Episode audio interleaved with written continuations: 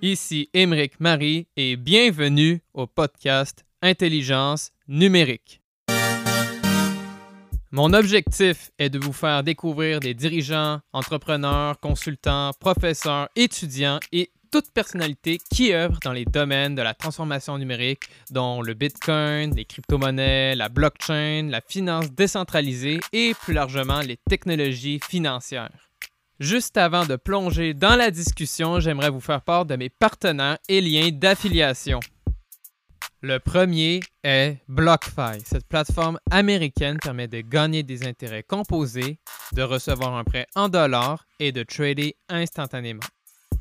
Le deuxième est Bull Bitcoin. Cette plateforme non-custodial canadienne permet d'acheter et vendre des bitcoins exclusivement. Pour en savoir davantage sur mes autres partenaires et liens d'affiliation, ils se trouvent dans la description de l'épisode et sur mon site web emericmarie.com. Je suis un étudiant de nationalité canadienne et française à HEC Montréal.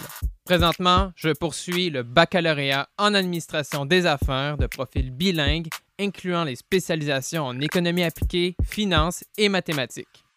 Avertissement. Ce podcast est une expression de mes sentiments et a comme objectif de transmettre de l'information. Ce n'est en aucun cas une stratégie d'investissement ou de conseil financier pour acheter ou vendre des actifs ou pour prendre des décisions financières. Surtout, faites vos propres recherches. C'est parti pour l'épisode. Bonne écoute. All right, je suis avec Bilal El Alami, qui est PDG chez Equisafe de Paris. Alors, salut Bilal, je suis très content que tu sois présent. Salut Emeric et salut à tous les auditeurs et, euh, surtout merci de l'invitation. Alors, pour commencer, Bilal, j'aimerais savoir un peu ton parcours passé et euh, tes occupations présentes. Alors, euh, moi, j'ai 28 ans. Je, suis, je suis né en France, mais j'ai grandi, j'ai grandi un petit peu en Algérie, un petit peu aux États-Unis, un petit peu au Moyen-Orient. mais j'ai fait principalement mes études à Paris et j'ai d'abord étudié la physique et les mathématiques appliquées.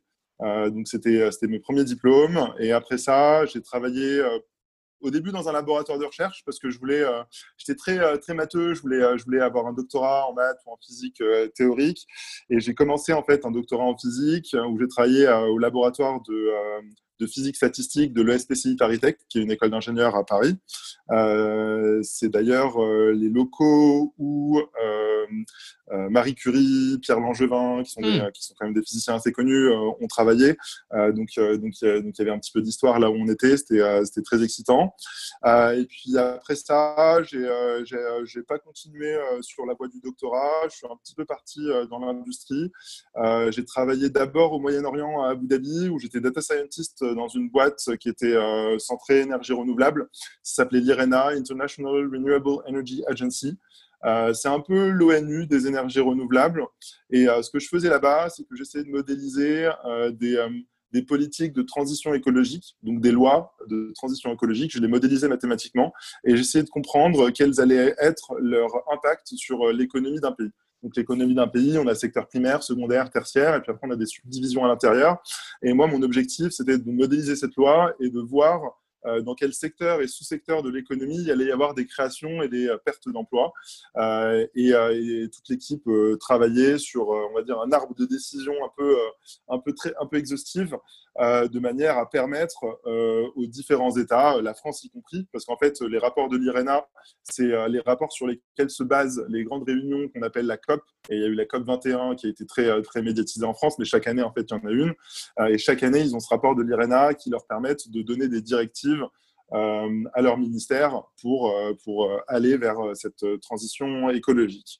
Et en fait, là où au laboratoire de recherche, je faisais de la modélisation de d'expérience de, chimie. à l'IRENA, j'ai fait de la modélisation économique et là, j'ai commencé vraiment à m'intéresser à tout ce qui est économie, finance et avoir un point de vue peut-être un peu plus stratégique que euh, technique. Euh, et du coup, ce que j'ai fait, c'est que je suis allé dans une école de commerce qui s'appelle l'ESCP Europe à Paris.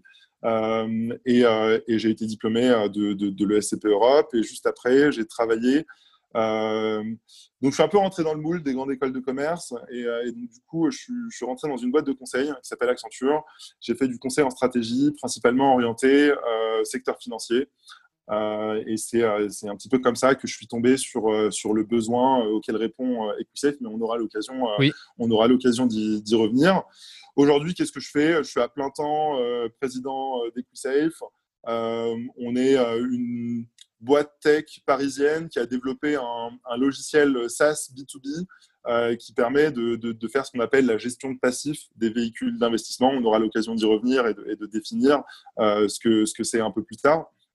Mais, euh, mais c'est principalement ça. Et puis, ce que je fais, je donne aussi des cours à l'ESCP. Euh, j'ai toujours aimé ce côté un petit peu euh, transmettre le, la, la, connaissance. C'est pour ça que je respecte beaucoup ce que tu fais, ce que les autres personnes comme toi prennent le temps de, de, de faire. Merci. Et, et, donc voilà, je, je, donne 15 heures de cours par semestre à l'ESCP. c'est très orienté nouvelles technologies. très focus blockchain. Et puis, bon, c'est une école de commerce et beaucoup de gens ont ce, un peu ce, biais euh, de dire oui, les écoles de commerce, c'est un peu bullshit, euh, on n'apprend pas trop de trucs super techniques, euh, on est là que pour faire du management, blablabla. Euh, bah, du coup, j'essaye de, répondre aussi à cette problématique en faisant des cours assez techniques. donc, tu vois, je l'ai fait coder, je l'ai fait tester quelques smart contracts assez simples, on essaie de faire des jeux, par exemple, on fait un, vote dans, dans, la classe, on hmm. achète quelques cadeaux et puis le, le, gagnant récupère les cadeaux, et donc tout ça un petit peu sur la blockchain, donc c'est très interactif. Euh, et, sinon, ouais, il y, a trois grands pans. C'est euh, vraiment nouvelles technologies.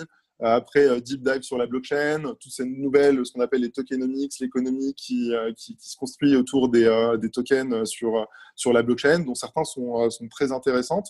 et puis, je finis un petit peu par de la technicité, voilà, où je, je leur fais développer enfin, j'en fais pas développer, mais on prend un code que, que, que, moi j'ai, et puis on le descend ligne par ligne, j'essaie de leur expliquer euh, les tenants et les aboutissants, pourquoi c'est fait comme ça, euh, et puis après, bah, on essaye de, mettre en application ça pour, euh, pour, pour essayer de, de, de, s'émanciper de la théorie, d'avoir quelque chose de, pratique. C'est toujours plus, plus sympa quand, on expérimente la chose nous-mêmes que quand on entend quelqu'un d'autre en parler. D'accord. D'accord. Et juste avant de, plonger dans EquiSafe, est-ce que tu pourrais me dire un peu c'était quoi ta première perception du Bitcoin et c'est en fait c'était en quelle année que tu avais découvert toute cette industrie-là? Ah, alors euh, euh, c'était en 2013, j'étais en L3 de, physique à l'UPMC et, et, en fait donc l'UPMC c'est l'université Pierre et Marie Curie. Euh, c'est une très grande fac, c'est une des plus grandes facs en nombre d'étudiants euh, en France. Euh, le campus est assez énorme et en fait, ils venaient de créer ce qu'on appelle des Fab Labs.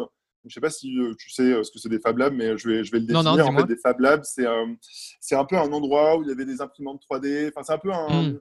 un, labo de physique où tu as accès à tout le, tout le, tout le matos. Euh, donc, euh, très très cool, on pouvait y aller, euh, souder, construire des trucs, imprimer en 3D. Et en fait, donc ils venaient d'installer une imprimante 3D. Et puis, et puis moi, j'étais un peu un grand fan de, de, d'Iron Man. Et puis je me suis dit, tiens, je vais me donner le challenge d'essayer de de, de, modéliser l'armure d'Iron Man en, 3D sur un logiciel qui s'appelle Blender et après de, de, de l'imprimer de, l'imprimer avec les nouvelles imprimantes 3D. Donc, euh, un jour, je suis en train d'imprimer le, casque et puis euh, je vois des mecs un petit peu au bout euh, qui sont en train de, de manipuler des, des, Arduino. Alors, à l'époque, il y avait deux modes c'était les Arduino et les impressions 3D. Et donc, les Arduino, c'est quoi? C'est un petit ordinateur qui est à peine plus grand qu'un qu'un iPhone. En fait, c'est juste une petite unité centrale dans laquelle tu peux programmer un programmage assez simple et puis il va s'exécuter et, et, ça permet de, construire des robots assez simplement. Et donc, ces mecs-là, ils étaient en train de mettre des Arduino les unes après les autres. Et du coup, euh, je vais les voir par curiosité. Je trouvais ça super passionnant. Moi, j'ai jamais été très hardware, euh, plus un peu plus soft. Euh, et du coup, là, j'y suis allé euh, par curiosité. Et puis, ils commencent à m'expliquer qu'ils sont en train de miner des bitcoins, euh, que, que c'est une nouvelle monnaie digitale, que, que ça s'apparente à de, à de l'or numérique. Bref, honnêtement, dans la théorie, j'ai absolument rien compris. Par, contre, j'aimais beaucoup l'aspect philosophique qu'il y avait autour du bitcoin. Et, euh, et, et, et, de la privacy, de, de, de la décentralisation, du, du, de, de l'empowering. Des, des, des, personnes à travers, à travers la technologie. Je suis passionné là-dessus par, par, ce point de vue. Et, et du coup, bah, challenge oblige, je me dis, allez, vas-y, je vais essayer de setup des Arduino pour, pour, miner des bitcoins, pour miner des bitcoins moi aussi. Et, et donc, c'était plus un challenge technique où je me suis retrouvé dans la philosophie que, qu'une compréhension économique de, de, de ce qu'était le bitcoin. Et donc, c'est comme ça que je suis tombé dedans, euh, donc, euh, par, par, le minage, le hardware euh, à la base. Ça, c'était en 2013. Et puis après, euh, arrivé en 2015, fin 2015, j'étais en M2 de maths et donc maths appliquée, je faisais un petit peu de trading, j'essayais de créer des bots de trading algorithmique. Et puis, et puis pendant un cours de portfolio management, je vois un mec en face de moi qui est en train de, bah, en train de trader du Bitcoin. Euh, je me souviens, il était à entre 500 et 700 dollars à l'époque. Et du coup, bah, je me suis mis aussi euh, à, tester mes nouveaux skills de, mon master de maths euh, sur du Bitcoin. Et, en fait, ça m'a notamment permis de payer mon master à l'ESCP avec les gains que, que, que, j'ai fait en Bitcoin. Eh bien, Cool. Alors, dis-moi là, on va, on va plonger dans, dans le vif du sujet. Peux-tu me dire c'est quoi Equisafe? Et en fait, c'était quoi les, les, problèmes que ça vise à résoudre? Et comment c'est venu au jour au final? Ok, alors euh, il y a eu deux événements qui, qui ont créé EquiSafe. Le premier, c'est que euh, j'avais participé à un hackathon organisé par une banque d'investissement qui s'appelle Edmond de Rothschild, petite banque, euh, banque d'investissement, banque privée assez connue à Paris. C'était une compétition qui était organisée à l'ESCP. Et, et l'objectif, c'était de réfléchir sur une thématique qu'on appelait la digital private equity. Comment on peut digitaliser la private equity? Donc la private equity, c'est l'art d'investir dans les sociétés non cotées. Euh, et en fait, euh, le, les sociétés cotées, c'est celles qui sont, qui sont en bourse sur Euronext ou sur Nasdaq. Euh, c'est facile, on va sur Boursorama ou n'importe quel broker online et puis on peut investir euh, aussi simplement qu'on achète un livre sur Amazon dans, dans, dans ces titres. Mhm. Euh, le problème qu'il y avait dans les titres cotés, c'est que bah, y avait beaucoup de volatilité, il y en avait beaucoup moins sur, sur le marché privé et donc l'objectif était de faciliter les, le processus d'investissement le processus d'investissement dans de la private equity. Donc ça, c'était, euh, j'ai gagné ce hackathon et je me suis fait un assez bon réseau à travers ce hackathon et à travers le SCP. Et là où je devais à la base repartir à Abu Dhabi, parce que j'avais un bon niveau de vie avant de faire mon deuxième master à, l'ESCP, je voulais repartir là-bas pour, euh, bah, continuer à avoir la, belle vie. Et puis je me suis dit, bah non, en fait, euh, là je commence à avoir un, une boule au ventre où je commençais à être obsédé par cette thématique de digitaliser la private equity. Et, euh, du coup, je suis resté en France et c'est comme ça que j'ai eu l'idée initiale de créer EquiSafe. Euh, et ensuite, donc faciliter ce processus d'investissement, ça c'est le besoin que j'avais recueilli pendant le hackathon. Et puis, euh, et puis après être diplômé de l'ESCP, j'étais consultant euh, chez Accenture et, du coup je commençais à avoir un petit peu d'argent, avoir un CDI assez stable. Et du coup, bah, je voulais investir. Et la première chose les jeunes de notre âge, ils veulent investir dans l'immobilier parce que c'est sûr, c'est l'investissement préféré des Français. il y a très peu de volatilité. Et donc, euh, je commence à chercher pour investir dans l'IMO. Et franchement, je vais voir mon banquier. Une première chose qu'il me dit, il me dit Bon, alors tu as le choix entre euh, les trucs faciles, en gros, c'est le livret A ou l'assurance vie. Euh, tu as des rendements de, de, de, de 1% ou de 2%, euh, mais avec l'inflation qui est à 1,4%, en fait, tu as un rendement net négatif. Et donc, euh, je me suis dit, euh, putain, non, c'est mort, je ne vais, pas, je vais pas mettre ça dans un livret A ou dans une assurance vie. Et du coup, je commence à chercher dans l'immobilier. Et en fait, il n'y a rien de plus compliqué. C'est très difficile, il faut prendre le temps, il faut visiter, il faut connaître. Il y a très peu de gens sur qui on peut s'appuyer. et donc, en fait, je n'ai pas du tout aimé la démarche d'investissement telle qu'elle existait, et notamment pour euh, les gens comme moi qui étaient un petit peu des, euh, jeunes cadres actifs. Et, et du coup, bah, là, le besoin, je l'ai vécu moi-même. Et l'objectif, c'était bah, de, de, faciliter l'investissement. Je le dis assez souvent, mais pour moi, la vision des c'est qu'il faut que ce soit aussi simple d'investir que d'acheter un livre sur Amazon. Euh, et nous, on veut créer voilà, une sorte d'Amazon de, la banque d'investissement. Donc, euh, l'idée initiale, c'était faciliter le processus d'investissement. Euh, après, dans les faits, Euh, donc ça, c'est un peu l'écorce euh, supérieure. Euh, quand on commence à creuser, c'est beaucoup plus, enfin c'est très complexe. Il y a beaucoup de technicité. C'est des sujets qui touchent à la fois juridique. Dans le juridique, il y a plusieurs pans. Il y a les droits des sociétés, il y a le code monétaire et financier. Il y a des sujets technologiques, d'infrastructures, de bases de données, de blockchain. qui sont des technos assez nouvelles où il y a très peu de compétences et où il faut bah, du coup se former un petit peu soi-même. Et puis, c'est à l'intersection d'une troisième discipline, bah, la finance, parce qu'on parle euh, d'investissement. D'accord. Et, euh, et donc voilà, après, on- au fur et à mesure des questions, on pourra rentrer dans ces différentes couches que constituent euh, EquiSafe et, et la plateforme. Mais l'objectif initial et le besoin auquel on répond, c'est de faciliter les processus d'investissement. Et pour faciliter justement les processus d'investissement, est-ce que vous, la, la compagnie utilise, euh, dans le fond, le, le concept de la tokenisation euh, avec la blockchain ou comment ça marche en fait euh, pour rendre ça numérique et facile? Ouais, tout à fait. Alors, euh, plusieurs choses. Euh, oui, donc nous, comme je disais, on est une plateforme SaaS B2B. Donc, euh, on, vend des abonnements à des sociétés et notre plateforme repose sur la technologie blockchain. Alors, il y a plusieurs couches à cette plateforme-là. Il y a les deux premières couches qui sont blockchain. La première couche qui, ce qu'on appelle, donc c'est deux couches de smart contract. La première couche, c'est celle qui va gouverner les comment les, les, actions ou les titres de capitaux euh, s'échangent. Donc, chaque société a un capital social. Euh, ce capital, il est divisé parmi les actionnaires.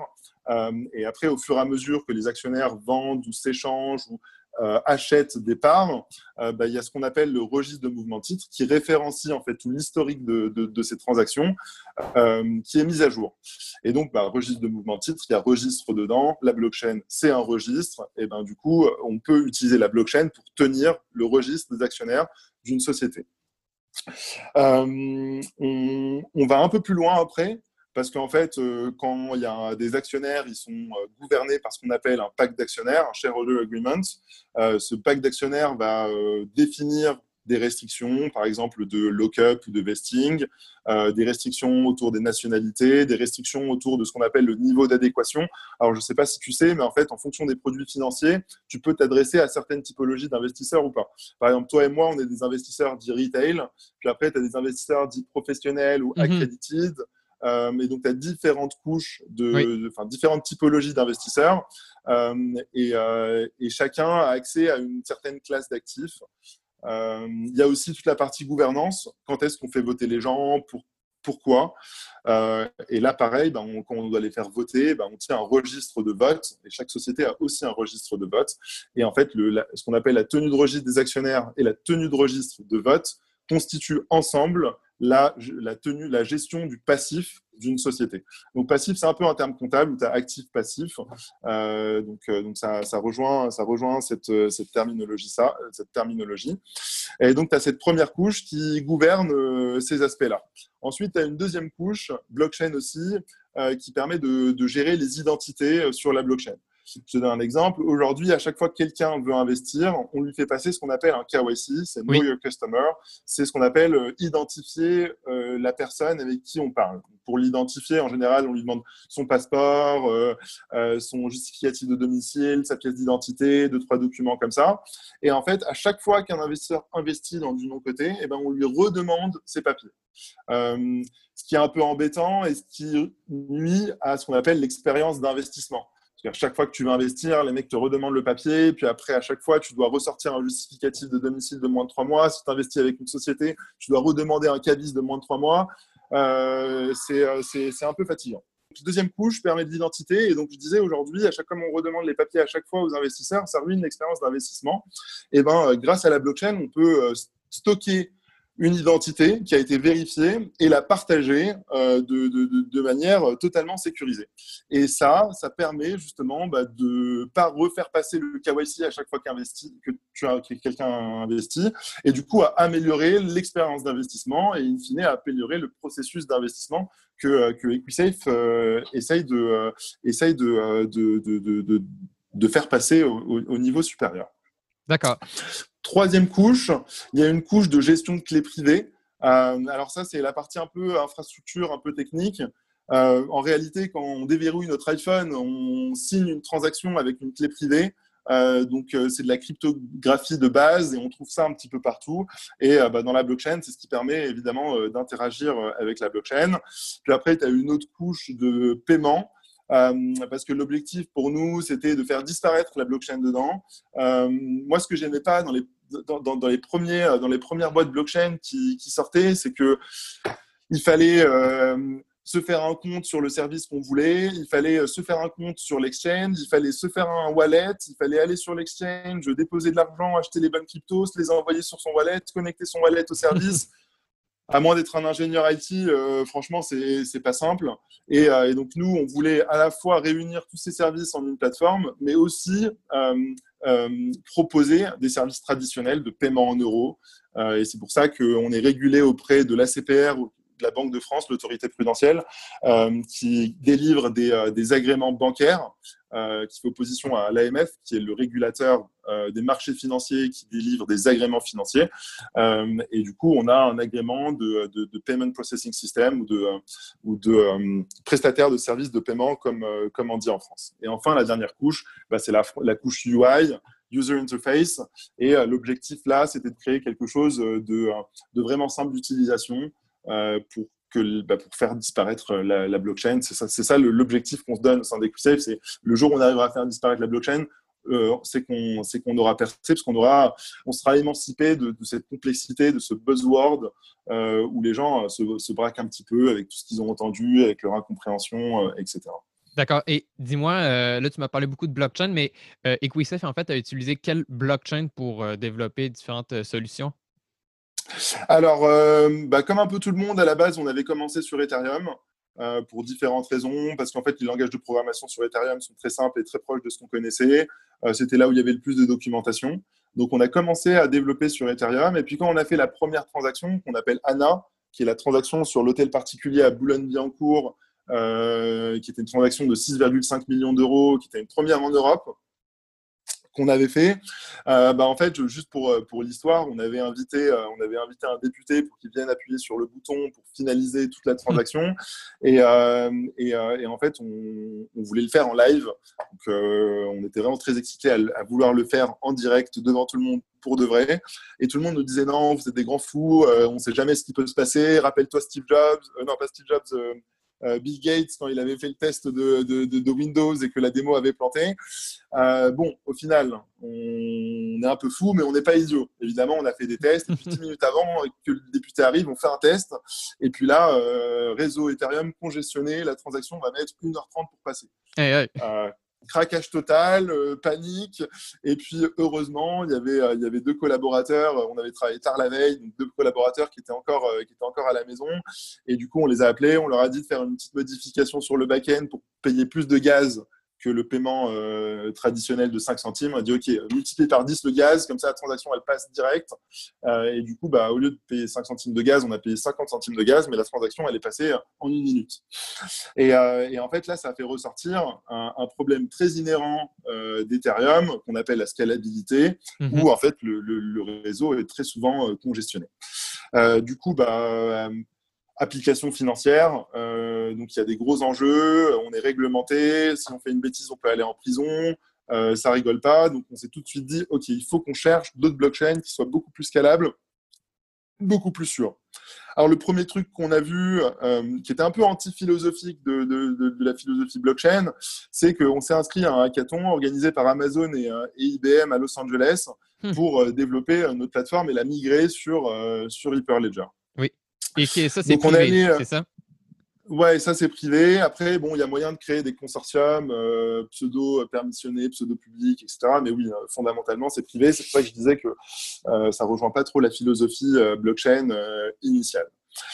Donc, on va à Los Angeles, on gagne ce hackathon, on migre notre plateforme sur, sur Hyperledger, et puis bon, tout content, on rentre, et puis on commence à pitcher ça. Et, et bon, on a fait un peu les cow-boys parce qu'on avait eu tellement de visibilité après la première transaction qu'on a eu un peu les yeux plus gros que le ventre. Et puis on allait voir des gros institutionnels en leur disant Ok, en fait, c'est vous nos clients, alors que bon, au final, pas du tout. Et en fait, euh, à force de parler avec les institutionnels, euh, Hyperledger, technologie américaine, euh, ils aimaient pas trop. Et puis un jour, je fais passer un entretien à un garçon qui travaille maintenant chez Nomadic Lab, qui est l'une des plus grosses branches R&D de, de Tezos. Hmm. Et puis, et puis j'avoue, il m'a retourné la tête sur Tezos. il m'a vraiment convaincu de, des bienfaits de Tezos. Donc, au final, le mec s'en va. Et bon, au final, il, a rejoint Nomadic Lab maintenant, mais, mais c'est toujours un très bon ami. Et, et du coup, bah, dès qu'il s'en va, je commence à diguer euh, le white paper, euh, Arthur Bretman, je regarde toutes ses vidéos, je commence à rentrer vraiment dans le, dans, dans, dans le sujet Tezos. Et, euh, et, le premier truc qui m'a vraiment fasciné avec Tezos, c'est que c'est un univers de chercheurs. Et comme moi, j'avais fait de la recherche, j'avais retrouvé des gens très bienveillants, très sérieux, qui délivraient, qui disaient ce qu'ils faisaient et qui faisaient ce qu'ils disaient. ce qui n'est pas vraiment le cas d'Ethereum. Par exemple, ça fait deux ans qu'on attend la mise à jour. Euh, les mecs sont totalement désorganisés.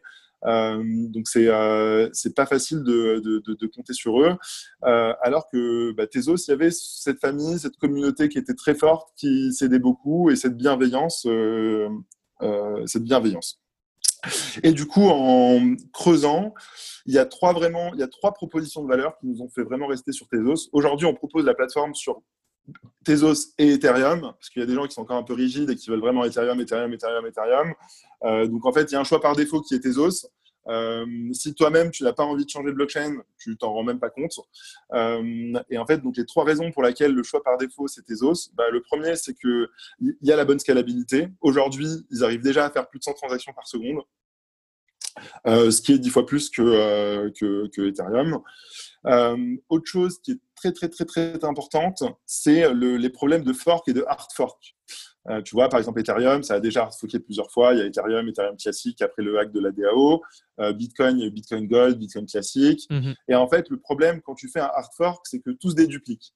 Donc, les mecs qui avaient des Ethers juste avant le hard fork Ether et Ether classique, euh, bah, en fait, ils se sont retrouvés avec des Ethers et des Ethers classiques. Donc, du coup, si tes tokens représentent des actions de, de, de ta boîte, euh, tu n'as pas envie que les actions se dédupliquent. Euh, et en fait, le problème initial que résolvait la blockchain, c'était le problème de double spending. C'était justement parce qu'en fait, les bases de données traditionnelles, euh, quand il y avait beaucoup de transactions qui étaient injectées, et eh ben souvent les, les, transactions se dédupliquaient. Et il y a des articles, hein, si on tape Bloomberg, si on tape Bloomberg, alors ça s'appelait comment l'article? C'était Doll Foods. Donc, c'est une boîte cotée euh, aux États-Unis. Donc, tu tapes Dole Foods, vous tapez Dole Foods Bloomberg et vous allez tomber sur l'article qui explique ça, où euh, il y a eu euh, des actions qui se sont dédupliquées et ça a créé un foutoir total bah, dans la table de capitalisation parce qu'après, tu sais, au nombre de trades qui se passent dans, dans, mhm. dans, les actions, ça peut vite, vite s'enflammer. Et donc, bah, Bitcoin résolvait, la blockchain résolvait ce problème de double spending. Euh, donc c'était important de, garder, de, garder euh, euh, pouvoir empêcher que les, les, tokens se dédupliquent. donc j'ai dit scalabilité, le fait qu'il n'y ait pas de hard fork. Alors le fait qu'il n'y ait pas de hard fork est dû à une blockchain qui est évolutive, c'est-à-dire que quand elle se met à, se met à jour, elle se met à jour sur la même chaîne, ce qui n'est pas le cas des autres blockchains. Quand elle se met à jour, il y a forcément un hard fork. Et donc c'est d'autant plus intéressant parce que non seulement elle hard fork pas, mais en plus, quand elle se met à jour, elle augmente la scalabilité. Donc tu crées un espèce de cercle virtueux très intéressant euh, où sur le long terme, tu peux vraiment faire confiance à ce genre de, technologie. Euh, et puis la troisième raison, c'est euh, ce qu'on appelle la vérification formelle. Donc, la vérification formelle, c'est une méthode mathématique pour détecter des bugs dans un programme, pour prouver qu'il n'y a pas de bug dans un programme. Alors c'est très intéressant parce que ça a été inventé par les chercheurs français euh, qui bossaient à l'INRIA euh, et qui ont créé Tezos. Et en fait, ces, chercheurs français ont créé cette discipline euh, lorsque la fusée Ariane 5 a explosé. Donc l'histoire est assez connue. elle avait explosé parce qu'un programme a fait une division par zéro et du coup bah, ça n'existe pas la division par zéro. Il n'a pas compris, la fusée a explosé. et du coup, bah, l'un des chercheurs qui était en charge d'auditer tous les, programmes informatiques bah, ils avaient fait une erreur, l'erreur est humaine. Et donc, ils se sont dit, non, non, non, enfin, il faut qu'on trouve une méthode mathématique pour qu'il euh, n'y ait plus d'erreur humaine euh, et que ce soit des maths qui prouvent que le programme n'a pas, euh, n'a pas de bug.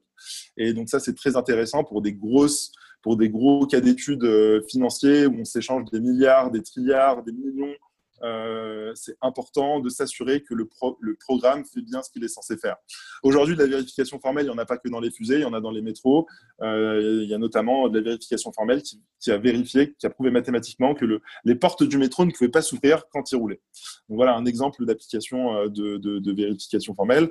Voilà les trois raisons scalabilité, pas de hard fork, vérification formelle, qui ont fait que Tezos est devenu le, le choix par défaut sur EquiSafe. Puis la cerise sur le gâteau, c'est qu'il y a une communauté qui est vraiment très soudée.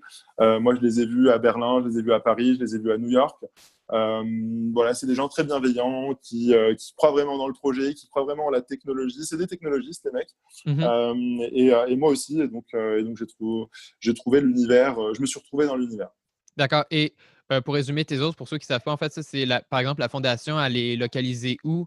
Et est-ce que, j'imagine, en fait, le Tezos, dans le fond, si tu me parles de scalabilité, donc j'imagine qu'eux, ils sont déjà rendus au staking et plein de tokenomics, si tu veux avancer. tout à fait. Alors, pour, pour refaire un petit peu l'histoire de, de, Tezos, Tezos, c'est la quatrième plus grosse ICO au monde.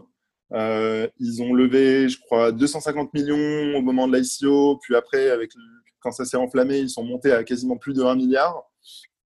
Euh, du coup, ça a été créé par euh, euh, Arthur Bretman et, et, sa compagne. Et ils ont créé la fondation qui s'appelle la Tezos Foundation, qui est à Zug, en Suisse, comme beaucoup des fondations, des fondations, des fondations blockchain. Voilà. Il y a une branche aux États-Unis qui s'appelle TQ, qui, travaille, qui travaille principalement à New York et qui s'occupe de toute la région américaine. Euh, et puis il y a Nomadic Lab qui s'occupe de toute la région européenne.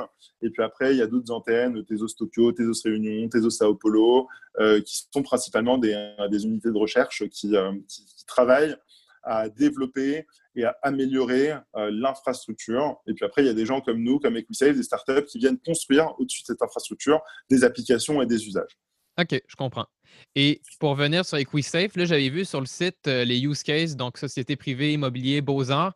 Donc, concrètement, euh, peux-tu me dire un peu la démarche? Tu sais, mettons, moi, euh, tu sais, jeune, j'ai un peu d'argent sur le côté que j'aimerais, par exemple, investir dans une, œuvre d'art. Et donc, comment ça marche pour que j'aille, en fait, une, une, allocation, comme ça que ça marche, en fait, de l'œuvre d'art? Alors, alors, je explique d'abord un peu les, use cases et puis comment, euh, comment fonctionne la plateforme, et puis après, on retrouvera dans, dans, les, dans les spécificités euh, enfin, technico-juridiques. Parce que, parce que comme je dis, on, on, se présente beaucoup comme une legal tech parce que ce qu'on fait, c'est de l'innovation juridique. On utilise la technologie pour faciliter euh, les applications du code monétaire et financier, du droit des sociétés, etc. Alors, au début, j'avais dit que la plateforme était une plateforme SaaS B2B donc euh, en B2B, euh, qui sont euh, nos clients. Nos clients, c'est des sociétés non cotées, principalement en immobilier. mais en fait, les sociétés d'investissement immobilière sont des SAS, par exemple. C'est un peu l'équivalent des LLC aux États-Unis. et en fait, bah, les sociétés TPE, PME, très petites entreprises, moyennes entreprises, en anglais les SMEs, sont aussi sous forme de SAS. Donc en fait, en termes de gestion de passif, on s'adresse à euh, des véhicules similaires, mais qui ont une thèse différente à l'actif. Bah, les, véhicules immobiliers à l'actif, c'est de l'immobilier. Euh, les, TPE, PME à l'actif, c'est du software, c'est euh, quelque soit ce, que, ce, que, ce, que, ce que fait la boîte. Donc voilà à qui on vend notre logiciel. Et en fait, on vend notre logiciel à eux. Donc on est un peu en B2B2C parce que ces entreprises utilisent ce logiciel-là pour gérer leur actionnariat. Bah, du coup, euh, pour la société, ils ont un actionnariat et, euh, les, deux personnes comme toi et moi sont des actionnaires. Donc, il fallait aussi une interface investisseur où les investisseurs pouvaient euh, suivre leur position, échanger leur part, voter lors d'une assemblée générale, par exemple. Donc en B2B, on a ce gros focus sur les sociétés immobilières et les TPE-PME. Euh, en B2B2C, ben, on offre une plateforme d'investissement et de gestion de, l'investissement. Et puis, euh, très récemment, là, on n'a pas encore fait de use case. On va faire le premier use case le 1er octobre. On est en train de lancer une nouvelle verticale autour de l'art. Parce que la mission d'EquiSafe, initialement, euh, c'était de faciliter le processus d'investissement. Mais en fait, il y, a une autre manière de le voir, c'est aussi la, la partie démocratiser l'investissement. Aujourd'hui, en fait, l'investissement est tellement difficile que très peu de gens investissent. Et l'objectif, c'était de démocratiser cet investissement en facilitant l'expérience d'investissement. et, et du coup, on s'est dit, OK, L'immobilier, c'est super dur à acheter. Mmh ça a besoin d'être un peu plus démocratisé. Surtout qu'il y a des grosses inflations de prix. Aujourd'hui, c'est très difficile de devenir propriétaire. Il y avait un besoin tant technologique que sociétal, en fait, à adresser, adresser de l'immobilier. Et puis on s'est dit au fur et à mesure, OK, bah, dans, cette logique de démocratisation de l'investissement, euh, qu'est-ce qu'on peut démocratiser? Qu'est-ce qui est le moins démocratisé? Euh, et, tout de suite, on a pensé au marché de l'art. Parce qu'au marché de l'art, ce qui est intéressant, c'est qu'il y a des gros avantages fiscaux, euh, notamment en France grâce à Laurent Fabius, qui, où en gros, tu es exonéré d'imposition sur la plus-value que tu fais sur une œuvre d'art. Et comme l'investissement est très drivé par la fiscalité, eh ben, on s'est dit, OK, il y a un énorme marché à faire dans l'art, parce que non seulement c'est pas démocratisé, mais en plus, il y a un vrai avantage fiscal, qui est peut-être le meilleur avantage fiscal qu'on puisse trouver en termes d'investissement hein, là. Donc, on a commencé à s'intéresser euh, autour de l'art. Et après, bon, une toile. Alors, ce qui est intéressant, c'est que quand on fait des sociétés, c'est euh, du droit des sociétés euh, et du code monétaire et financier. Donc, c'est euh, euh, la propriété d'une société est fractionnalisée par des actions. Ces actions sont référencées dans le code monétaire et financier. C'est des instruments financiers qui sont soit des titres de capitaux, soit des titres de dette, et les actions sont des titres de capitaux. Forcément, quand c'est une œuvre d'art, c'est pas une société. Donc, c'est plus le code monétaire et financier, c'est plus c'est plus le code monétaire et financier, c'est plus le droit des sociétés, c'est du code civil. Euh, et du coup, ben, un nouveau challenge, on s'est dit, bah, on va essayer d'encoder sur la blockchain euh, des, des, ce qu'on appelle des, euh, des registres de parts indivisaires. ça marche aussi comme ça dans, dans l'immobilier, quand tu es propriétaire. Donc alors, juste, je redéfinis quelque chose de très mhm. important pour pas qu'on s'en mêle. Par use case immobilier, euh, j'entends trois grandes euh, verticales. Le premier, c'est de travailler sur le titre de propriété immobilier. Et le, deuxième, c'est de travailler sur des sociétés, ce qu'on appelle des sociétés à prépondérance immobilière. Donc le titre de propriété, ce n'est pas des actions, c'est différentes actions. Euh, et après, tu as les fonds d'investissement qui ont une thèse immobilier, qui investissent que dans l'immobilier. Donc nous, on était principalement focus sur les deux derniers, les sociétés et les fonds qui ont une thèse immobilier. On ne peut pas tokeniser, donc digitaliser sur la blockchain les titres de propriété immobilier euh, parce qu'ils sont enregistrés au registre des hypothèques. Et en fait, il n'y a que les notaires qui ont le droit d'écrire dans ce registre-là, alors que les sociétés référencent leur, euh, leur actionnariat dans ce qu'on appelle un registre de mouvement de titres. Et en fait, la loi dit que la société euh, de ces actions a le droit de déléguer à qui elle veut la tenue de son registre. Et donc, nous, on est teneur de registre pour la société, alors que le notaire ne peut pas nous déléguer à nous l'écriture euh, dans le registre des hypothèques. C'est pour ça qu'on ne peut pas tokeniser de l'immobilier en direct et qu'on passe toujours par des sociétés. Néanmoins, dans l'art, c'est des titres de propriété, euh, mais il n'y a pas de registre des hypothèques, il n'y a pas de notaire. Et donc, en fait, pareil comme les sociétés, on peut tenir un registre de parts indivisaires, puisque c'est régi par ce qu'on appelle le régime de l'indivision.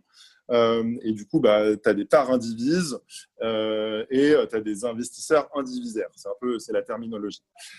et du coup, on a trouvé un moyen de tenir un registre de mouvements de parts indivisaires pour pouvoir fractionnaliser la propriété d'une œuvre d'art en direct et donc de bénéficier de, de, de, de l'avantage fiscal que constitue l'investissement dans des œuvres d'art. Parce que si tu investis dans une société qui achète à son actif des œuvres d'art, ben en fait, tu as des actions de société et tu es imposé comme titulaire d'actions.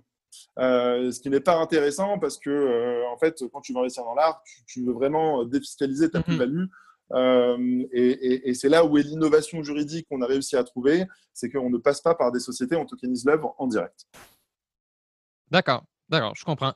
Et alors, plus globalement, EquiSafe, depuis en fait le, les, tout débuts à aujourd'hui, est-ce que tu peux me dire un peu c'est quoi les, accomplissements et les partenaires ou même les, des, des statistiques ou chiffres notables ou impressionnants depuis le lancement? Yes, yes, yes. Alors, on a été créé le 21 janvier 2019.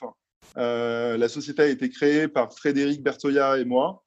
Donc Frédéric Bertoya, euh, j'en ai pas parlé jusqu'à présent, mais je devrais quand même un petit peu en parler. C'est mon associé, euh, c'est un, très bon ami maintenant. Euh, Frédéric a une formation juridique, il était avocat, il faisait de la M&A en immobilier, et puis il en a, il a toujours été intéressé par la technologie et du coup, il a fait euh, l'école 42 de Xavier Niel. Je ne sais pas si tu en as entendu parler.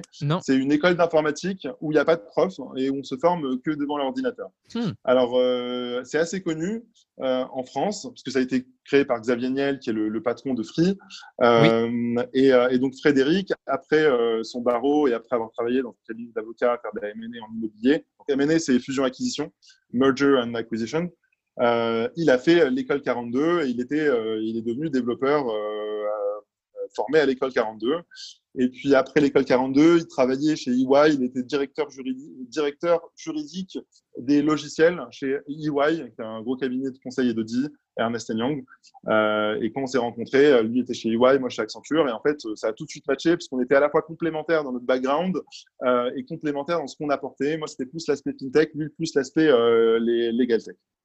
D'accord.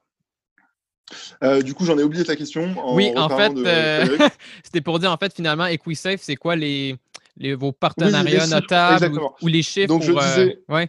Exact, excuse-moi. On, avait, on a dit, donc, le 21 janvier 2019, je crée la société avec Frédéric. Euh, l'aventure avait commencé en mars 2018, quand on avait gagné ce hackathon euh, créé par, enfin, organisé par Edmond de Rothschild.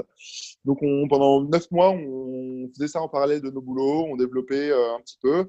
Et puis, en janvier 2019, enfin, fin, d'année 2018, on démissionne. Et puis, en janvier 2019, on crée la, société. donc, on fait notre première transaction, ANA, six mois plus tard, le 23 euh, et 24 juin 2019. Euh, donc, première transaction en Europe d'une valeur de 6,5 millions.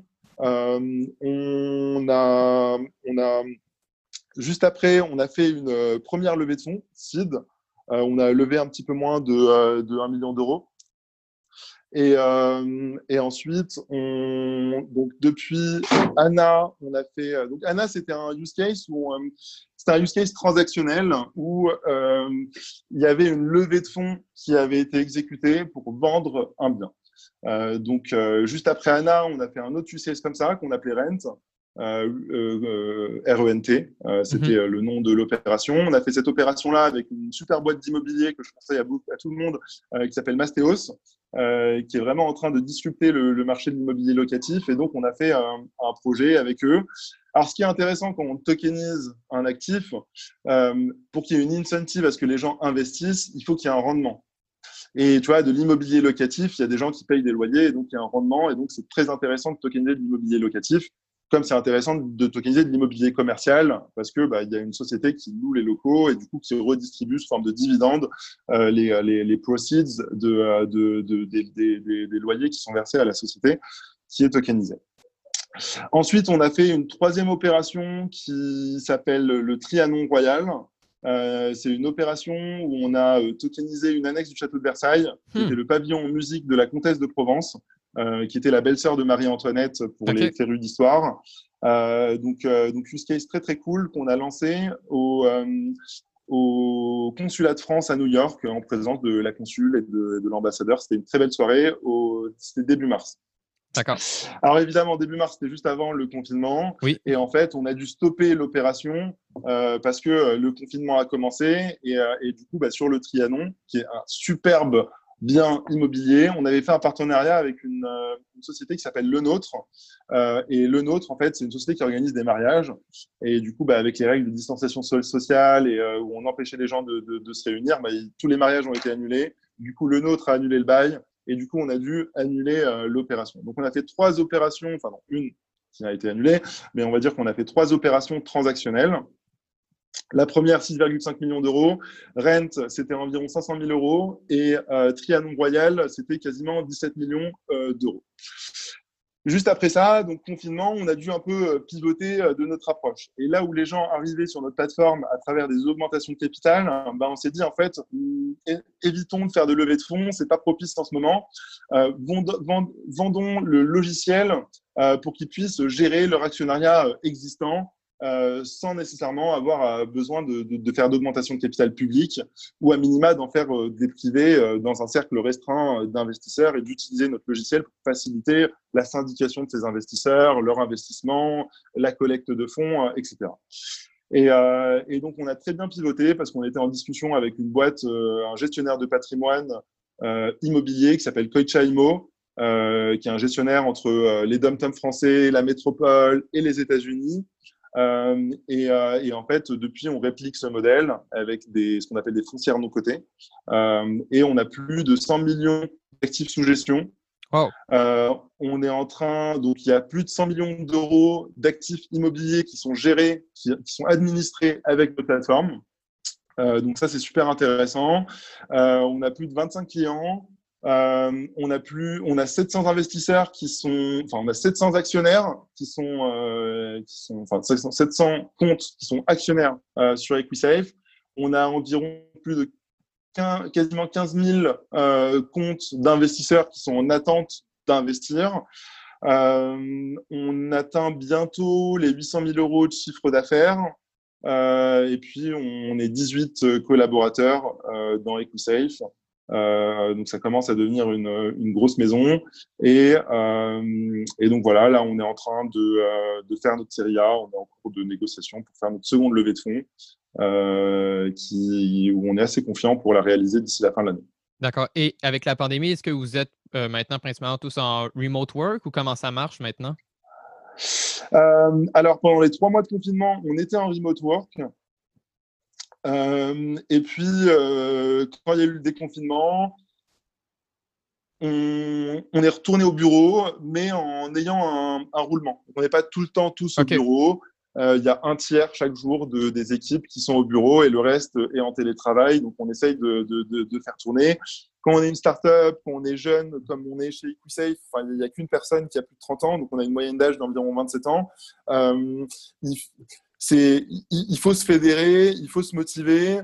Euh, et puis même moi, je, je, commençais à devenir dépressif, à pas voir euh, mon équipe, à pas pouvoir interagir avec eux comme je voulais, à passer mes journées en call, à être dans cette espèce de routine un peu à, à, la, comme le film Un jour sans fin là avec Bill Murray où tu vois, tu te lèves le matin euh, et puis tu as ta routine, tu, tu, tu, te couches le soir, tu mates ta série. C'était euh, honnêtement, je, commençais à devenir dépressif, donc j'étais, j'avais vraiment hâte de, de, retrouver euh, les, les, collaborateurs. Donc voilà, on, depuis le 11 avril, on tourne. D'accord. Euh, et évidemment, on respecte les, les règles de distanciation sociale, etc. Et je me demandais, tu sais, quand tu me disais le nombre de, de, hackathons finalement que vous avez gagné et avec succès, est-ce que tu penses aujourd'hui, si, mettons, vous n'aviez pas gagné ces hackathons-là, tu penses que vous seriez où euh, versus euh, l'avancée actuelle? Euh, ah, ben, je pense qu'il n'y aurait pas eu d'EquiSafe et que je serais retourné travailler à Abu Dhabi et que, ah, et que là, je serais probablement, je ne sais pas, sur la plage au lieu d'être en train de te parler. non, en fait, ce qui a, ce qui a été décisif, c'est vraiment le hackathon qu'on a gagné, qui était organisé par Edmond Rothschild. Ça nous a permis de vraiment avoir confiance en nous. Ça nous a permis de nous faire un, réseau qu'on commençait déjà à construire avec le SCP, mais, euh, mais en fait, quand tu as euh, le directeur général d'Edmond de Rothschild qui te regarde les yeux grands ouverts et qui est archi impressionné par ce que tu viens de lui montrer, euh, c'est super enivrant. Et puis, du coup, il, y a une bienveillance qui s'installe, où il prend un petit peu sous son aile, et puis de fil en aiguille, il partage son réseau, il t'apprend des choses franchement, pendant les un an, les neuf mois avant que je crée QSafe, j'étais deux fois par semaine, de 7h30 à 9h30. Je faisais des petits déjeuners avec des gens de Rothschild ou des gens qu'on me présentait hmm. euh, pour travailler, recueillir le besoin, essayer de comprendre le positionnement, l'angle d'attaque, pourquoi, la stratégie de go-to-market, etc., etc. Et en fait, il n'y aurait pas eu EquiSafe et on, et, on en serait encore moins là où on en est aujourd'hui euh, s'il n'y avait pas eu cet environnement très bienveillant euh, que, que j'ai pu rencontrer. Euh, et puis après, le, le, le, hackathon euh, d'Amazon, il nous a apporté un petit peu de visibilité aux États-Unis. il a montré à d'autres acteurs blockchain qu'on était très sérieux. Enfin, je veux dire, en trois jours, on a démonté des équipes de Berkeley, de Singapour qui étaient là pour le hackathon. Euh, et du coup, et en fait, comme on a gagné le hackathon, ils nous ont laissé faire la démo. Euh, donc, le hackathon était euh, pendant une conférence qui s'appelait le, Crypto Investment Summit, CIS, à LA. Et, en fait, ils nous ont laissé faire la démo sur le main stage devant plus de 2500 personnes. et du coup, bah, ça nous a permis d'encore plus se faire connaître, bah, nous, de nous former, hein, parce que pitcher devant 2500 personnes, c'est une histoire. Je l'ai fait que deux fois. Je l'ai fait à Los Angeles et je l'ai fait à Davos. Euh, c'est très, très, très, très, très impressionnant. Donc, euh, et puis voilà, après, une fois que tu es pitché devant 2500 personnes, euh, plus rien ne te fait peur. Je comprends. en tout cas, j'imagine. et dis-moi aussi, tu sais, avec là, à côté, avec ESCP en tant que professeur, moi, je suis curieux. Peux-tu me dire un peu aussi au niveau des universités parisiennes, c'est quelle, en fait, quelle industrie ou type de spécialisation qui actuellement profite le plus de justement tout cet apprentissage de la blockchain, l'utilisation des crypto-monnaies, etc.? Euh, alors, le use case le plus répandu en blockchain, c'est très certainement le use case de supply chain, de traçabilité euh, des, euh, des, aliments, des documents, de, tout ce qu'on peut envoyer. des boîtes comme CMA, CGM, Walmart, qui, commencent à vraiment bien utiliser la blockchain pour ces problématiques de supply chain.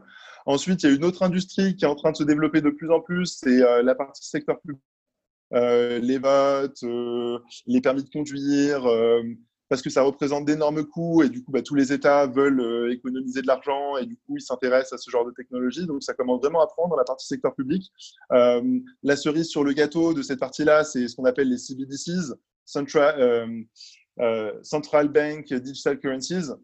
donc, c'est les monnaies fiduciaires comme l'euro, le dollar, mm-hmm. qui sont vouées à être tokenisées en euros token ou en euro, enfin ou en ou en dollar token. Euh, il y a beaucoup de banques centrales. Euh, la Banque de France a, lancé un appel à expérimentation euh, récemment. Donc, il s'approprie le sujet, ce qui permet encore plus de démocratiser la, technologie. et puis le, troisième qui, commence et qui va être le plus, le plus, le plus disrupteur, c'est dans la finance. la finance, n'a pas connu sa transformation digitale comme, euh, comme les autres industries l'ont connue. Hmm. Euh, et ça va être la plus brutale parce que là, euh, il y a toute la partie data science, AI, blockchain qui est en train de rentrer dans la finance, qui est en train de la moderniser. Et c'est là où il y a le plus d'argent. Donc, c'est là où il y aura énormément, énormément d'impact. Et alors, dis-moi, pour par exemple des étudiants comme moi ou peu importe, des amateurs que justement, eux, ils veulent progresser dans tout ce qui est domaine de la finance et technologie, toi, selon toi, ça serait quel, je dirais, branche de la finance qu'on devrait focus pour justement saisir, saisir ces futures opportunités-là avec la blockchain?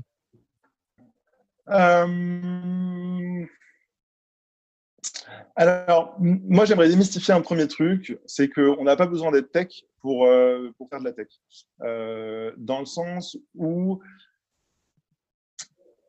chaque personne a un peu ses spécificités. Et euh, enfin, je te donne un exemple. Quand j'étais à l'ESCP, euh, j'impressionnais deux, trois personnes parce que je codais et du coup, ils voulaient absolument euh, coder.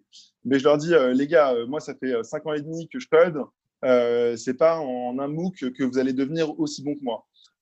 et vous savez quoi? Il y a des gens qui sont mille fois plus forts que moi et qui codent depuis qu'ils ont 9 ans. Et en fait, j'atteindrai jamais leur niveau. Et, même moi, en fait, j'ai pas vocation à, devenir codeur toute ma vie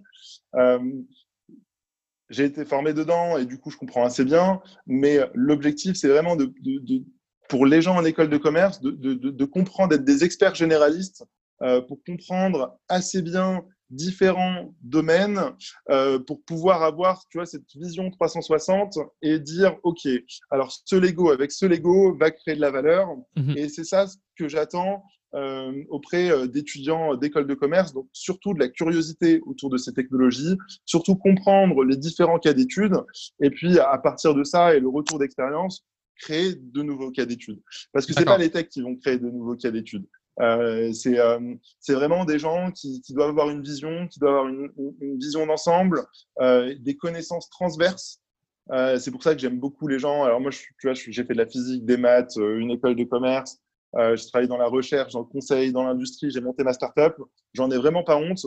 Euh, et, euh, et, je trouve qu'il y a voilà, a que des disciplines à créer. Et, et voilà, suivez votre passion. Vous retomberez toujours sur vos pattes si vous faites ce que vous aimez. D'accord. Et là, question un peu plus fun. Est-ce que tu as un portefeuille d'investissement en crypto ou du moins, toi, tu recommanderais quoi en termes d'allocation de pourcentage, par exemple Bitcoin, ou est-ce qu'il y a d'autres cryptos que tu surveilles, surveilles de près? Euh, ouais, alors il y a deux, trois. Ouais, j'ai un, un, gros portefeuille crypto. euh, vu que je le fais depuis très longtemps. À un moment, ça avait descendu. Puis, euh, quand surtout quand j'ai sorti euh, de l'argent pour payer mon master de l'ESCP qui n'est pas donné. Euh, et après, j'en ai, j'en ai un petit peu racheté. Et puis, j'ai bénéficié d'un bon bull run, notamment sur Tezos. Donc, moi, j'ai du Bitcoin, j'ai du Tezos, j'ai du Link, j'ai du Stellar. Euh, qu'est-ce que j'ai d'autre? Mais 80% de mon portefeuille, c'est Bitcoin et, Tezos. D'accord, d'accord. Euh, donc voilà, voilà ce que, ce que je conseillerais. Là, en ce moment, après, bon, moi, je suis tellement dans mon boulot, donc c'est plus de l'investissement à long terme. Ça fait plus mhm. longtemps que je fais plus de trading. Euh, vraiment, je, quand j'ai de l'argent, je prends Bitcoin et Tezos. Donc, je, je, rachète, je sais pas, 200, 300 euros de, de Tezos tous les mois, quasiment par défaut. Et puis, quand j'ai un peu plus d'argent, j'en achète un peu plus. Euh, mes Tezos, je les ai stakés euh, pour pouvoir avoir un rendement. Il y a une grosse mode autour de la DeFi, après euh, de la finance décentralisée. Après, pour être honnête, j'ai pas trop deep dive le sujet parce que j'étais un peu la tête dans le guidon mhm. euh, et, bon, c'est quand même quelque chose d'assez nouveau, donc j'ai pas trop suivi.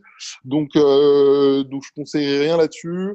Mais, euh, mais, mais voilà. Par contre, ouais, Tezos, je suis très très très bullish sur Tezos, je suis très bullish sur Bitcoin. malgré la volatilité, si on prend de manière discrète, tu vois, chaque année une valeur. Je sais pas si tu prends par exemple la valeur du Bitcoin les cinq derniers étés. Euh, bah, tu te rends compte que, euh, que ça fait du 40-60% de, euh, de, rendement. Donc, donc, voilà, moi j'investis sur ces trucs sur le long terme parce que, parce que j'y crois. Oui, bien d'accord. Et juste par curiosité, le, le staking sur Tezos, c'est autour de combien de pourcents par année? ça dépend les nœuds validateurs sur lesquels tu, tu te mets, mais c'est en moyenne entre 4 et 6,5%. D'accord, d'accord. Et plus globalement, euh, là, on a beaucoup parlé de blockchain, mais il y a aussi toute la fintech.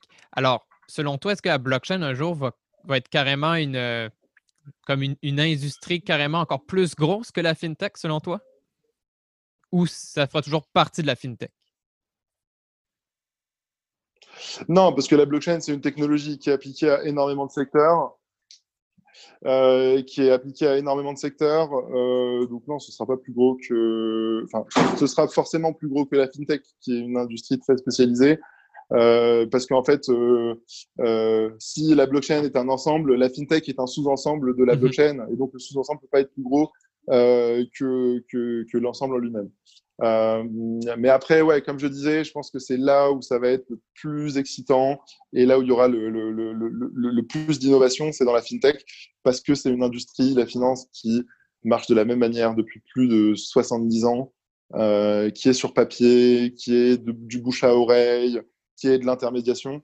Et euh, c'est plus du tout, enfin, c'est plus le monde où on vit. Alors, moi, je suis pas contre l'intermédiation, parce qu'en fait, on désintermédie jamais totalement il y a toujours, bah, il y a EquiSafe entre le vendeur et l'acheteur, mhm. il y a toujours un intermédiaire.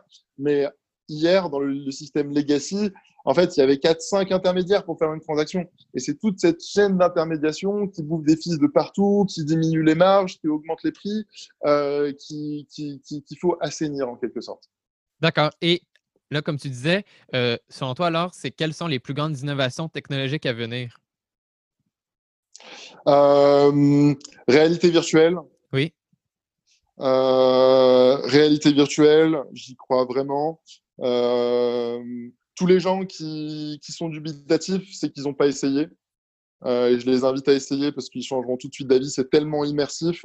on peut réinventer absolument tout. La façon dont hmm. on joue, la façon dont on apprend, la façon dont on côtoie, la façon dont on se forme pour que ce soit des cours ou pour que ce soit, euh, je sais pas, du sport ou, ou même, euh, je sais pas, de, de, de, de, de la séduction, de, du, du, du, comment on appelle ça, du, euh, public speaking. Donc, donc j'y crois énormément. L'impression 3D, Là, on commence à avoir une couche exponentielle, enfin une, croissance exponentielle de l'impression 3D. Avant, on imprimait avec euh, un espèce de plastique, des mhm. trucs de 10 cm. Euh, maintenant, on imprime euh, des trucs de 2 mètres en béton. Et, voilà, demain, on va construire des, baraques en une demi-journée avec des, imprimantes 3D. donc, voilà, c'est les deux technologies qui, qui m'intéressent beaucoup. Et puis après, une industrie qui est en train d'exploser, c'est le e-sport c'est euh, euh, juste le commencement euh, du, du, e-sport, surtout avec la nouvelle génération qui grandit, qui est beaucoup plus adepte aux jeux vidéo. Moi, personnellement, j'ai jamais été un grand fan de jeux vidéo. Ça m'arrive de jouer à FIFA ou à des jeux collectifs. mais quand je vois mes petits frères qui ont vraiment grandi avec ça, je me dis, je me dis, ouais, c'est le futur. moi, j'ai un copain qui, qui, gère un club de e-sport qui s'appelle Gamers Origin. Euh, leur market cap est supérieur à l'Olympique lyonnais. C'est juste euh, l'Olympique lyonnais qui possède un stade euh, qui existe depuis 60 ans, enfin tel qu'on le connaît aujourd'hui, qui existe depuis 60 ans, qui, qui, ont une market capitalisation de 135 millions. et le club de mon pote, il est quasiment à 160 millions. Donc c'est et il existe depuis 5 ans. Eh donc, donc voilà. OK, c'est noté. Alors, pour conclure l'enregistrement, Bilal, je vais te poser deux dernières questions, c'est plus global. Et après, tu pourras poser une question pour moi. OK. Alors, première question, quel est ton livre euh, préféré ou plus marquant? Euh, alors, le roman qui m'a le plus marqué, c'est Voyage au bout de la ligne. Euh, Voyage au bout. mince, c'est quoi déjà? Voyage au bout de la nuit, pardon, de Louis-Ferdinand Céline. Euh, qui est incroyable, une sorte de rêve éveillé, euh, totalement euh, délirant et très immersif, que je conseille vraiment, c'est un must-read. après, après ça fait bien 5-6 ans que je lis plus de romans. je lis un petit peu de philosophie et je lis beaucoup de, de livres de professeurs. il y a mhm. notamment un livre d'un professeur de Columbia qui s'appelle David L. Roger, s'appelle The Digital Transformation Playbook, euh, qui est un must-read euh, que j'invite vraiment tout le monde à acheter. Ça se lit, enfin c'est de la poésie, c'est vraiment, euh, ça se lit tout seul. Hmm. Ça se lit tout seul et c'est bien écrit et chaque paragraphe, j'ai appris un truc. Vraiment, chaque paragraphe, j'ai appris un truc. Je le conseille à tout le monde ce livre. donc, je, vous, je, vous invite, je vous invite à le lire. Je note, je note. Et finalement, toi, quel est ton meilleur conseil pour atteindre tes objectifs dans la vie? Euh, il faut les écrire sur le papier. Ensuite, il y a deux choses. Alors, moi, je me suis vraiment beaucoup intéressé à, ce qu'on appelle la motivation. En fait, il y a deux types de motivation. Tu as la motivation intrinsèque et la motivation extrinsèque. La motivation intrinsèque, c'est euh, les gens qui arrivent, euh, qui se motivent en se disant, par exemple, vas-y, si demain je me lève pas à 8 heures, je, suis, je suis nul et je vais finir tétraplégique. tu vois, un peu ce, ce côté un espèce de ça. Et donc, il y a des... Non, mais là j'exagère, mais voilà, c'est quand. Je, vois, je vois. Tu vois ce que je veux dire. Et puis tu as la motivation extra sec qui est de dire, ben, et Emeric, viens, on se retrouve demain à 8 heures à la bibliothèque pour travailler ensemble. Et du coup, en fait, tu es obligé d'y aller parce que déjà, tu l'as proposé à ton, à ton, à ton pote et tu n'as pas mhm. envie qu'il t'attende à 8 heures comme un con, euh, alors que toi, tu es encore en train de. Es encore dans ton lit. Euh, et, euh, et voilà, moi, j'utilise un petit peu des deux pour me motiver. plus la première, la motivation intrinsèque. je suis quelqu'un un peu de, de, superstitieux, entre guillemets, et, et, ça, marche, ça marche assez bien. Bon, ben super, super. Et alors, maintenant, à mon tour, est-ce que tu as une question pour moi? Yes. Euh, est-ce que tu crois en... dans les extraterrestres? Euh, Honnêtement, oui. Puis tu vois, j'ai lu beaucoup de, discussions là-dessus. J'ai entendu beaucoup de trucs. Il y en a qui disaient alors, s'ils existent, ben. Euh, je sais pas, sont tellement intelligents que nous, on n'a même pas la, perception, on n'a pas les sens pour les percevoir. autre théorie, ça, disait par exemple, oui, ils existaient, mais on n'est pas, on n'est peut-être pas au même, tu sais, sur la ligne du temps. Soit on est tout au début, on est en avance, euh, ben, je veux dire, on est en arrière ou en avant, je veux dire, il y a un décalage sur la ligne du temps et ça se trouve, on les rencontrera peut-être jamais. Mais c'est ça, tu sais, la plupart des gens, ils disent mathématiquement, c'est presque impossible euh, vu le, comment l'univers est grand et que comme on en apprend tous les jours euh, sur des exoplanètes ou plein de dans d'autres galaxies. Mais c'est sûr, dans notre. Est-ce que tu penses qu'ils ont des animaux de compagnie, s'ils existent? Ben écoute, moi je pense que tout est possible. Hein. Aujourd'hui, euh, tout est possible. Hein. Donc, euh, au Ça final, marche. oui, oui, oui, oui, je, je- je crois bien. Alors, Bilal, pour, terminer le- le- Dis-moi. l'enregistrement, euh, les gens qui voudraient en savoir davantage sur Equisafe, où est-ce qu'on peut les envoyer? Ou toi-même? Alors, euh, bah, il y a plusieurs liens. Il y a equisafe.io, qui est notre site internet. Euh, dedans, vous avez accès à notre médium, euh, notre Facebook, notre page LinkedIn, notre page Instagram, euh, et, vous pouvez consulter ça. Il y a aussi une rubrique qui s'appelle l'Equisafe Academy, où on essaie d'être très pédagogique sur ce qu'on fait. Il y a énormément de, ressources. Donc, si vous écrivez un mémoire ou si vous avez envie de- de- d'en apprendre un peu plus, n'hésitez pas à aller consulter le, ce site-là, equisafe.io. Et puis, si vous voulez vous faire un compte, vous allez sur app.equisafe.io et vous aurez un compte et euh, vous euh, recevrez des notifications ou des newsletters lorsque euh, il y aura des trucs euh, publics euh, où vous pourriez, vous pourriez être susceptible d'investir, comme euh, dans l'immobilier, euh, des boîtes ou, euh, ou des œuvres d'art. Parfait. Alors, écoute, Et Bilal, sinon, si vous voulez me contacter personnellement, euh, vous pouvez me rajouter sur LinkedIn, Bilal El Alami, euh, avec un Y à la fin. Euh, et sinon, mon adresse mail, c'est bilal.elalami.equisafe.io.